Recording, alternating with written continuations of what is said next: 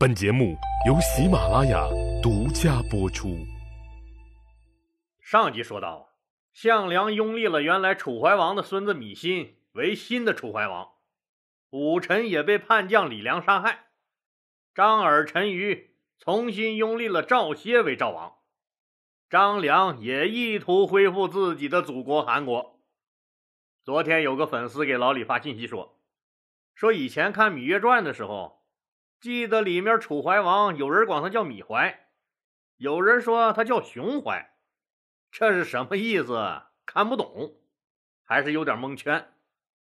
是这样的啊，楚怀王芈怀是芈月的同父异母的哥哥，他俩的爹就是那个楚威王。咱们现在说的姓氏，在那个年代，这个姓和氏是两个完全不同的概念。姓是什么呢？姓是由你祖上居住的村落或者所属的部族名称得来的，这个姓是不变的。楚国的王族就是姓芈，那氏是什么呢？就是根据君主给你封的地、赐你的爵位或者你所任的官职来决定。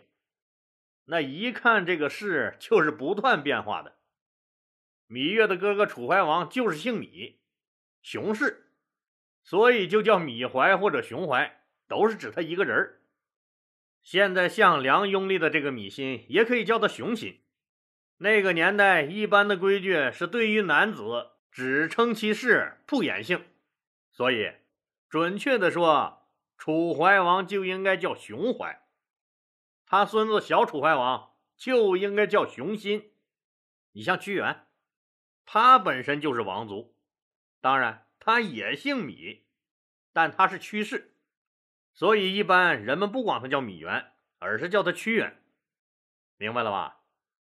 说陈胜死了以后，章邯的灭火小分队四处出击，各地的起义军多数都被章邯打残了，反秦的力量也被消灭了不少。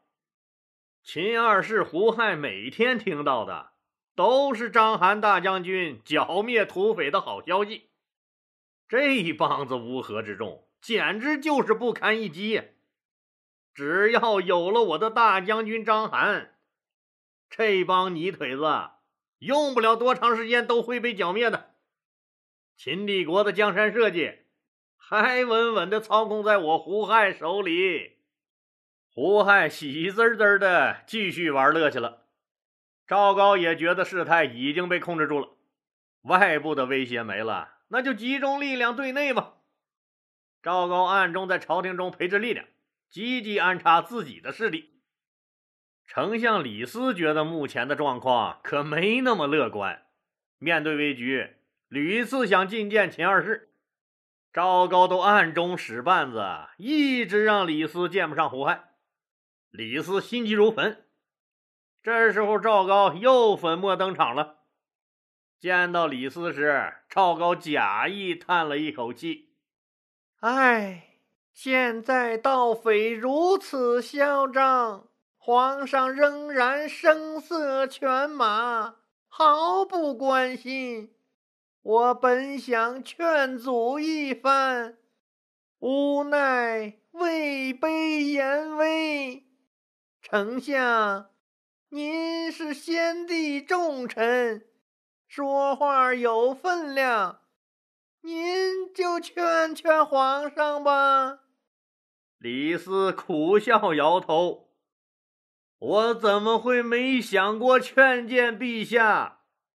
只是现在陛下长居深宫，我去了几次都没见着，我想劝也没有机会呀。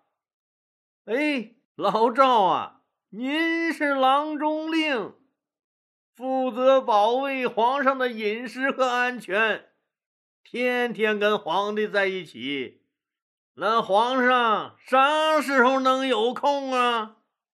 赵高见李斯上钩了，心里暗自高兴，表面却不动声色。只要丞相肯进言，卑职一定留心，瞅着皇上得闲。立即就来通知您。李斯自是感激不尽，赵高深知胡亥已沉湎于酒色不能自拔了，当然就十分反感别人在他玩性正浓的时候来打扰。于是，每当看到胡亥狂歌艳舞和后宫美女玩的最嗨的时候，赵高就派人通知李斯：“皇上正闲着呢，丞相快去，快去！”李斯赶紧去求见，害得胡亥每次急急忙忙从美女那雪白的身子上爬下来，满地找那裤衩子。一连几次，胡亥恼了，破口大骂：“你说，你说李斯这个老东西！”竟敢拿我寻开心！我闲着的时候他不来奏事儿，偏偏在我忙的时候扫我的兴。难道是看朕年轻，瞧不起朕，故意戏耍朕吗？赵高在一旁立即应声道：“哎呀，坏了，皇上！如果丞相真这么想，那可就糟了。”在沙丘那件事上，丞相认为自己立了大功。现在，陛下您做了皇帝，他却没有捞到多少好处，必定怀恨在心。那他已经是丞相了，陛下怎么再封他？前一段时间倒是听他的家人露出口风，意思是说，李斯大概是想让陛下封他为王呢。胡亥气得破口大骂：“李斯，你个老匹夫，给脸他妈不要脸！看我得空怎么收拾你！”赵高见胡亥的脸色越来越难看，压低了嗓门说了一句要了李斯命的话：“哎，还有一件事，陛下您要是不问，臣可不敢说。”胡亥厉声问：“莫非又与这李斯有关？”赵高接着说。陛下息怒，丞相的长子李由现任三川郡守，造反闹事的贼子陈胜就是丞相的同乡。正是因为这层关系，所以盗贼们经过他三川郡的时候，李由也不组织攻击。致使事端越闹越大，臣还听说李由于那陈贼有过书信往来。胡亥正在气头上，反了，反了，赶紧去调查。要是真有这事儿，哼！赵高赶紧去拼凑李斯的所谓谋反证据去了。朝廷里面是这个状态，那么这时候章邯的灭火队又进展的怎么样了？章邯的战无不胜，用切实行动给了自己信心，也给了秦帝国和胡亥信心。面对猖獗而起的六国残余，章邯决定趁胜追击，枪打出头鸟，谁冒头就先干掉谁。章邯的眼睛盯上了已经称了魏王的魏咎同志，那好几个称王的，为什么就先盯上魏咎了呢？虽然魏国刚刚复国不久，实力不是最强的，哼，但怪呀，就怪在他的都城临济，离秦都咸阳是最近的。谁想睡觉的时候身边有个定时炸弹呢？那夺了临济城，保护咸阳安全，就是目前的重中之重。临济城在哪儿啊？就在今天的山东省高清县附近。对于刚刚立国还扶着墙大喘气儿的魏国来说，绝对没有能力抵抗来势汹汹的秦军。魏王魏咎只能四处求救。丞相周氏到东边的齐国请求救兵，魏王魏咎的弟弟魏豹亲自到南边的楚国请求救兵，北边的赵国也派了一名重臣去求救兵。楚国方面，刚刚北上的项梁对于中原争霸的形势也缺乏了解，在形势不明的情况下，也不愿意把手里的筹码一把压上，他也需要观察，需要一个合适的时机。就试探性的派了自己的一个侄子向他率领一队楚军，和魏豹一道急速援魏。齐国更直接，齐王田丹亲自率领齐军主力，与周氏一道也来援魏。由于王离率领的秦北部军正在攻击赵国，赵国自己也是战事吃紧，暂时无力 援助魏国。章邯知道你魏就去搬救兵了。好，我就围住临济城，采用典型的围点打援战术，专打你的援军。当时起义军中，也就是楚国和齐国最为强悍。现在章邯静静的等着楚和齐这两条大鱼。在临济城外，齐王田丹率领的齐军和向他带领的楚军胜利会师了。他们在庆祝胜利会师的时候，没有发现远处一双眼睛冷冷地盯着他们。由于连续急行军，齐军和楚军都很疲惫。他们刚到了临济城下，水还没来得及喝一口，章邯军就发起了猛攻。对章邯这种不要个逼脸的行为，齐军和楚军当然要以牙还牙了。临济城中的魏军也趁机打开城门，冲出来和章邯拼命。一时间，双方刀枪剑戟、斧钺钩叉在烈日下闪着寒光，击鼓声、喊杀声、刀枪撞击声、惨叫声、头骨碎裂声响彻云霄。双方激战了三天三夜，不分胜负。齐军在他们齐王田南的亲自督战下。楚国的项家军在项他的率领下，个个勇猛异常。章邯看出来了，对手是真来玩命的，绝不是之前周文的那些乌合之众可以比的。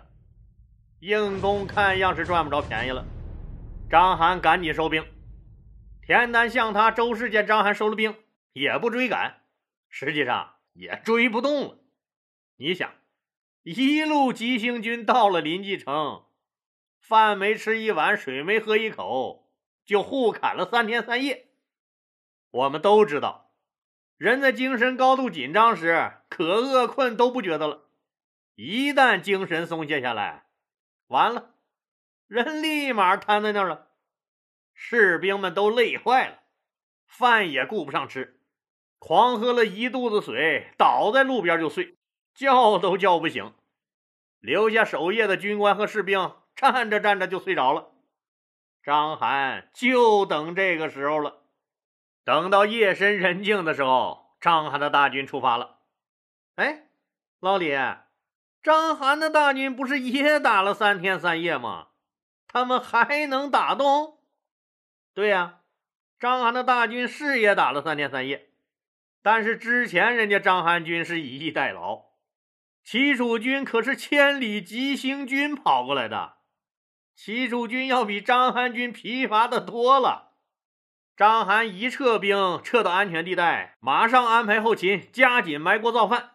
士兵紧急休息之后，章邯做了全军总动员。他告诉士兵：“此战必胜。虽然我们也很疲劳，但是齐楚军已经撑不住了。”我们必须抓住这唯一的一次机会，彻底击溃他们。当然了，夜袭齐楚联军也不是那么容易的，人马少了不行。双方打了三天三夜，章邯早就看出来了，齐楚联军还是很强悍的，让对方得到消息更不行。奇袭，奇袭，胜在一个“奇”字。就是要神不知鬼不觉，天降奇兵。这数万人悄无声息的行动，简直就是不可能完成的任务。章邯想尽了一切办法，愣是让这个不可能成为了可能。为了防止士兵行军中说话，也防止战马嘶鸣，就命令所有的人和战马嘴里都叼着一个木棍木棍两头绑着绳，往脑后一系，谁也出不了声了。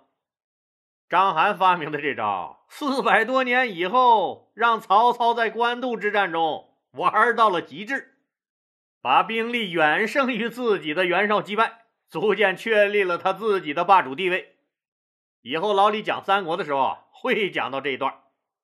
章邯大军就这样悄无声息的到了齐楚魏联军的面前，当然了。他们毫无察觉，都在肆无忌惮地磨着牙、放着屁、打着呼噜、做着美梦。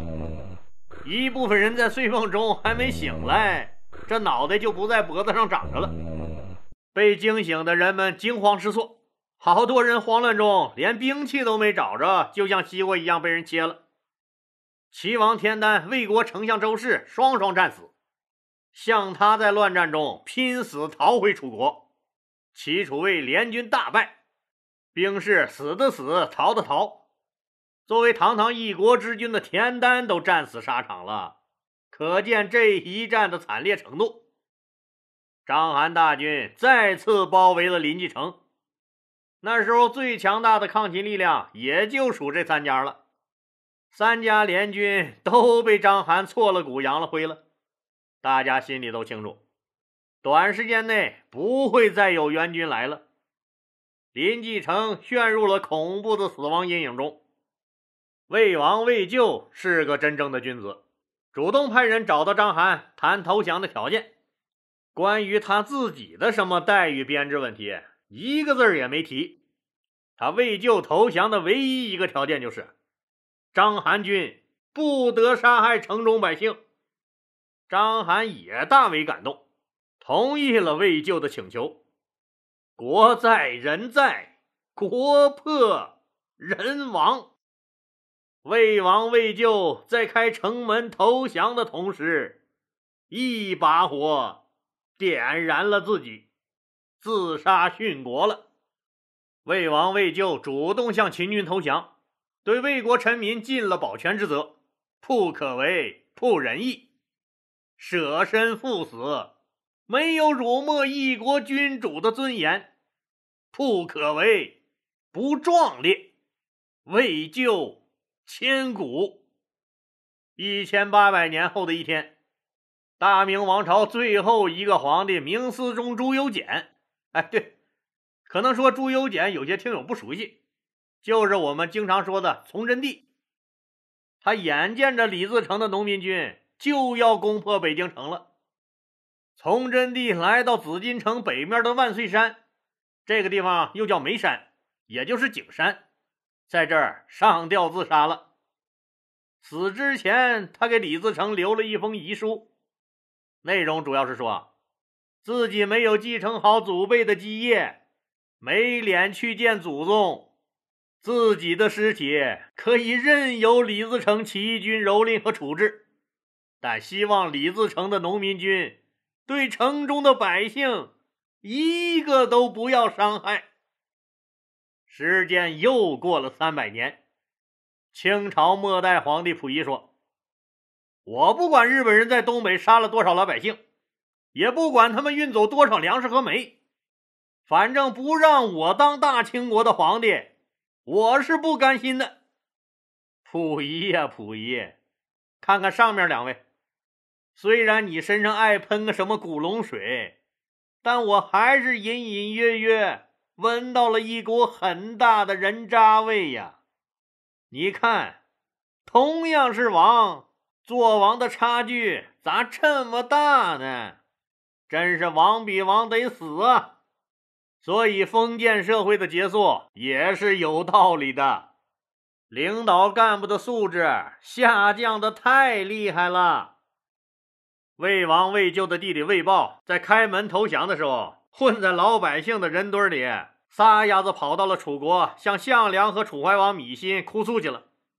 为了不让魏国的番号就此消失，项梁又给了魏豹几千人，让他回去继续闹革命。魏豹趁着章邯一个不注意，又重新夺回了一部分魏国的土地。齐王田丹战死以后，他的弟弟，也就是丞相田荣，收集被打散了的旧部，撤回到齐国境内的东阿城里休整。临济城被攻占以后，章邯军士气大振，他先灭了张楚政权，这又击溃了传说中最牛逼的齐楚魏联军。直接灭了魏国。你们传说中的厉害神勇无人能敌，只是没遇到我章邯。遇到我张邯，你们只有等死的份儿。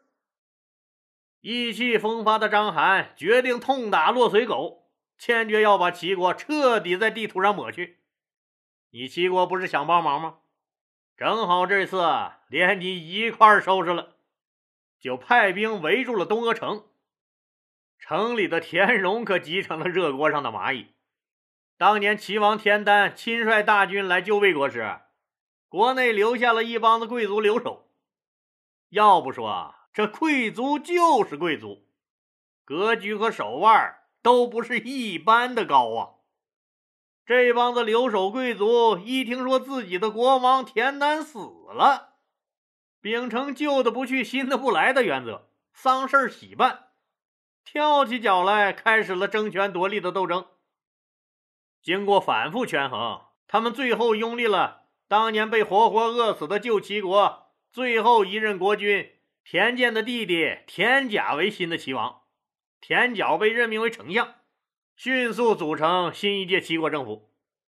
向他败逃回楚国后，项梁知道。真正到了自己该出手的时候了。之前的抗秦援魏战役，自己只是象征性的派出向他。齐楚魏联军的惨败，让项梁意识到秦军的强大。看样，光靠自己楚军的力量是无法战胜对手的。所以这时候他必须出手救田荣。魏国已经一蹶不振，基本上算是废了。如果齐国也被章邯剿灭，楚国也真就独木难支了。项梁率楚军主力急速赶来救援东阿。东阿城里的田荣正在绝望中，章邯大军重重包围不说，听说秦将王离平定了赵国后，也带着二十万大军奔自己来了。自己这小小的东阿城，顷刻之间就会被他们踏平了，自己急需救援。可是最为强大的齐楚魏联军也刚刚被章邯击溃，何况又来了个王离，想破脑袋也想不出来还有谁能来救自己。田荣死的心都有了。就在田荣绝望的要死要活的时候，项梁从章邯的屁股后面猛踹了一脚。正在专心致志欺负田荣的章邯。不成想被人兜屁股踹了一脚，不好！自己的大军背后有人，慌乱之下，赶紧掉过头来迎战项梁。东阿城里的田荣一看有人来救自己，知道这是唯一的希望，马上组织人马杀了出来。章邯军腹背受敌，之前章邯错误的认为齐军都不堪一击。也没想到有人还会来救这座孤城，最主要是救人这主也太过生猛了，自己真的是打不过，一慌神扭头就跑，这一跑坏了，破了自己出兵以来全胜的记录。东阿城保住了，在水深火热中被救出来的田荣，连声谢谢都没顾得上说。领着小弟们就杀回了老家，把那些留守贵族私自拥立的新齐王田甲赶跑，又立了死去的齐王田丹的儿子田氏为新的齐王。好了，今天就说到这儿吧，谢谢大家。如果您喜欢我的作品呢，请点击该专辑右上角的订阅键。喜马拉雅对本专辑提供免费的订阅服务，订阅以后节目有更新。就自动显示在节目列表中了，方便您的收听。更欢迎老铁们打赏、点赞、评论、转发和分享，谢谢。